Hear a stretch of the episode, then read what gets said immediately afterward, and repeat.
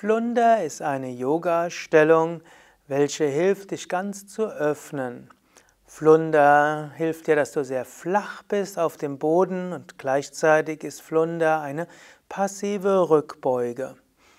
Ajana zeigt, wie es geht. In der Variation des Flunders, den sie üben wird, brauchst du einen Block. Ausgangsposition ist die Rückenlage mit Fußsohlen zusammen und Knie außen. Dann nimmst du den Block und setzt ihn quer unter den Rücken.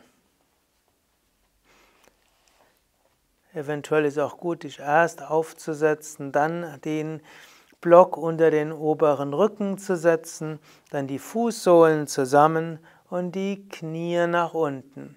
Dann lässt du die Arme locker hinunterhängen.